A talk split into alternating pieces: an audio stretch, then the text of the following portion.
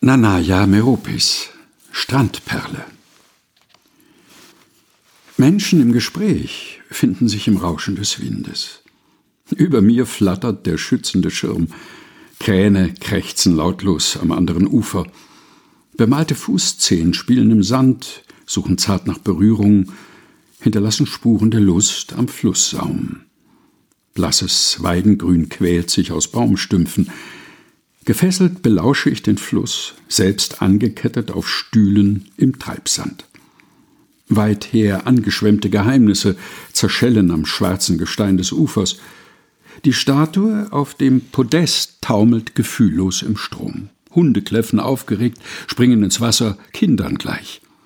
Blanker Sand klebt auf Eis in Mundwinkeln, Kuchen knirscht zwischen Frauenzähnen und Flaschenbier netzt Kehlen. Dem Blick auf tanzende Bojen gerichtet, träume ich in den Abend, neidisch auf Schmusende, dich neben mir auf blauen Handtüchern. Gen Süden fließt der Strom im Flutwind. Eine Schar Möwen kreischt über dem Grau. Schwer werden die Gedanken an morgen. Nanaya Meropis Strandperle. Gelesen von Helga Heinold.